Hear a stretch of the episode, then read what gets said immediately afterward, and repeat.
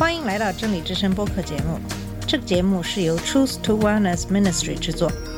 在这个节目里，我们要从一个不一样的角度向你介绍圣经和基督，带你走进一个属灵的世界。我们的节目在每个星期二、四、六更新，欢迎你的收听和关注。all the colors of the rainbow. 你好，我是马军。在这期节目里，我会继续上一期的话题，谈谈基督徒和教育这个问题。在上期节目里，我们谈到了现在很多基督徒喜欢把孩子留在家里学习。在上期节目里，我列举了他们这样做的一些原因，同时我也对这些原因提出了一些我的看法。因为作为一个教育者，我知道在教育里需要付出多少的努力，我知道怎样才能够更好的教育孩子，我也知道怎样给学生上课才能让学生更好的吸收所学的知识。应该说，很多的基督徒使用在家教育的原因，并不是非常能够站住脚。我想，耶稣基督其实也并不是要求我们每个基督徒都使用在家教育的方式抚养我们的下一代。毕竟，他们长大也要走到社会上，要去跟世人交往，要去赚钱养家。如果你认为耶稣基督和我们不一样，他是主，当然不需要担心被世人所影响。那么，我们今天就来看看耶稣基督所用的人，不论在旧约还是新约，耶稣基督都有使用那些非常博学多才的人。首先，我们来看看旧约里的摩西。在前面我们也讲了摩西的故事。摩西在三个月大的时候，被妈妈放在河里，被法老的女儿收养，住在宫中。在《使徒行传》七章二十二节讲到，摩西学了埃及人一切的学问，说话行事都有才能。我们知道，古埃及是四大文明古国之一，他们那个时候的发达程度不是一般的国家可以比拟。摩西在埃及王宫里长大，也学了当时的埃及人的一切的学问。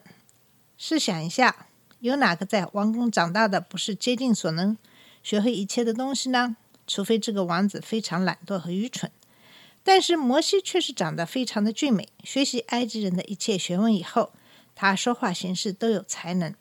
可见耶和华并没有拣选一个从一般平民百姓家里出生的孩子，而是让摩西在王宫里生活了四十年，学会了一切的才能和知识。但是要被耶和华使用，并不是仅仅有才能和知识就够了，这个人必须在属灵方面跟耶和华非常相近才可以。所以在摩西的第二个四十年，耶和华让摩西在旷野里放羊。当时在以色列，牧羊人是地位非常低下的职业。从一人之下、万人之上的王子，到旷野里放羊，耶和华必须要让摩西谦卑下来，才能够为他所用。我想，这第二个四十年就是对他的属灵的训练。这就是摩西的故事。那么，我们下面再看一看新约四福音的作者。新约第一部书的作者是马太。马太于公元一世纪左右出生在加利利，他的父亲是亚勒菲。在罗马帝国占领时期，马太是犹太统治者希律手下向希伯来人征税的官员。他在加百农这个地方办公。虽然当时的犹太人对于税率恨之入骨，但是并不是什么人都可以做税吏。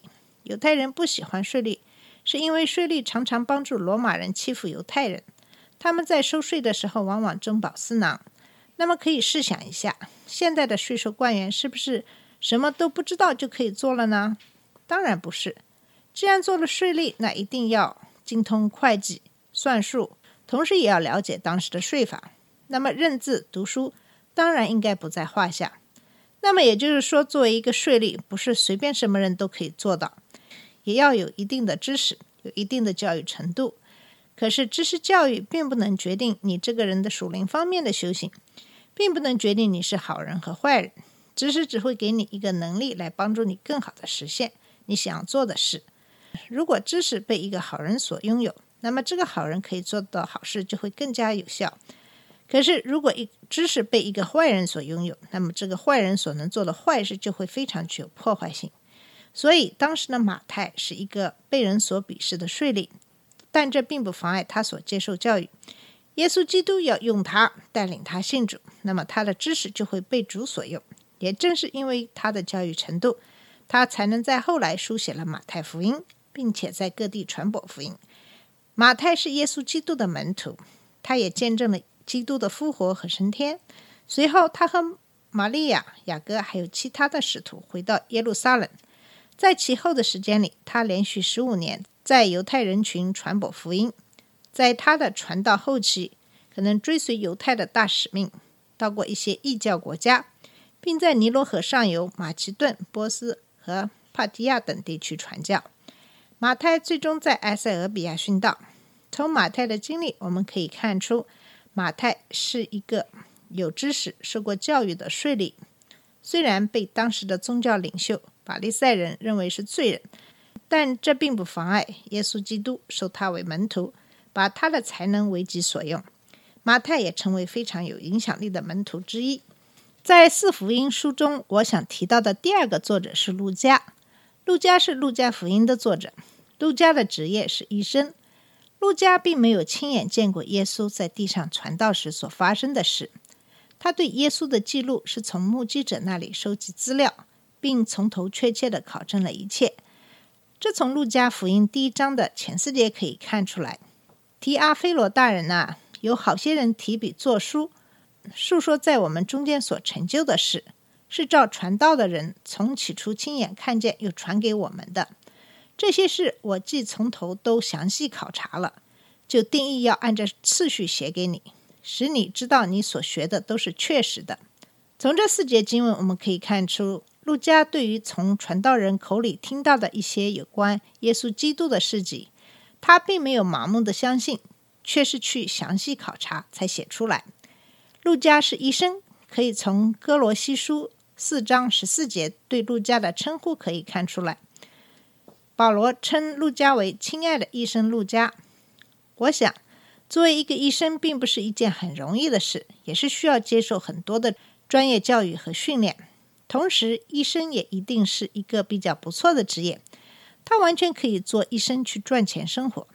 当然，作为医生，他的一些对真理的追求的训练和研究方法，在他写《路加福音》的时候也显现出来。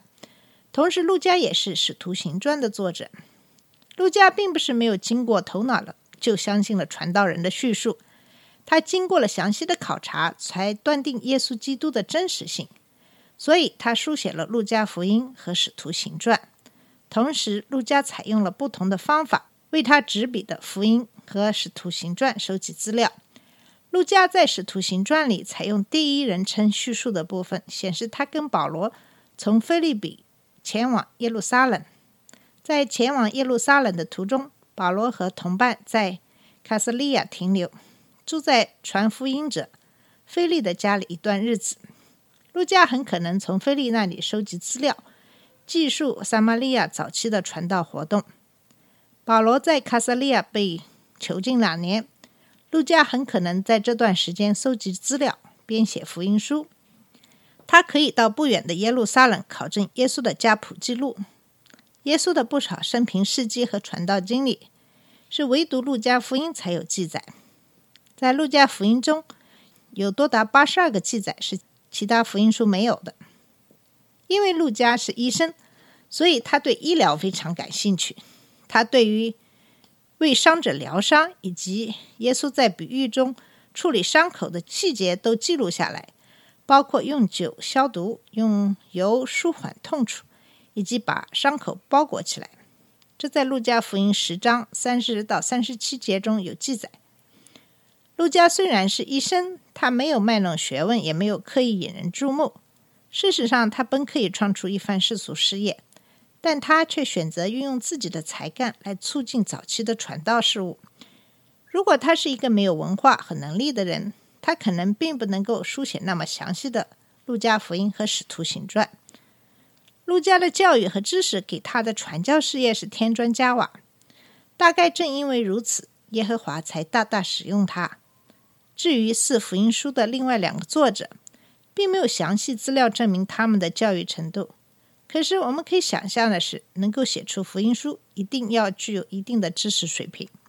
说了那么多，我想你一定也得出了结论，就是教育和人的属灵的训练是完全不同的两个领域。教育和知识只能使你的能力变得更强。那么，这样的能力如果有一个好的心灵，你的传教事业就会更加壮大。相反，如果你有邪恶的心灵，你的知识也会被邪灵所用，可能造成更大的灾难。很多的基督徒不知道怎样把灵和知识完美的结合在一起。大部分的基督徒只专注于一个方面，不是知识就是属灵方面的成长。我们必须要学会把属灵方面的成长和知识智慧的获取平衡一下。知识其实就像一把双刃剑，可以同时被好的和坏的灵所使用。那么，我们怎样来利用我们的知识，取决于我们个人。我们每一个人都有能力决定怎样使用我们的知识。如果只注重属灵方面的成长，而忽视知识和智力的教育，我们的判断能力、我们的思维能力可能就会有欠缺。我们有可能就没有能力辨别真假。就像我们现在的情景一样，非常多的基督徒一味的相信根本没有任何科学根据的阴谋论。那么这样，即使我们有一个向善的心，也难免不被敌人所利用。到今天，还是有很多人相信地球是平的；到今天，还是有很多人相信疫苗是魔鬼在我们身上的印章。我真的想告诉那些没有头脑、相信这些阴谋论的基督徒。还是给自己科普一下，就是基督在世，他也不希望我们那么无知的。好了，我们今天的节目以及这个话题，我们就讨论到这里。谢谢你的收听，我们下次节目再见。这里是真理之声播客节目。真理之声是 Truth to Wellness Ministry 旗下的一个节目，由 Truth to Wellness Ministry 制作和播出。如果你有什么想跟我们分享，请给我们发电子邮件。我们的邮箱地址是 truth to wellness at gmail dot com。你也可以直接去我们的网站 www dot truth to wellness dot com 浏览更多的信息。下次节目再见。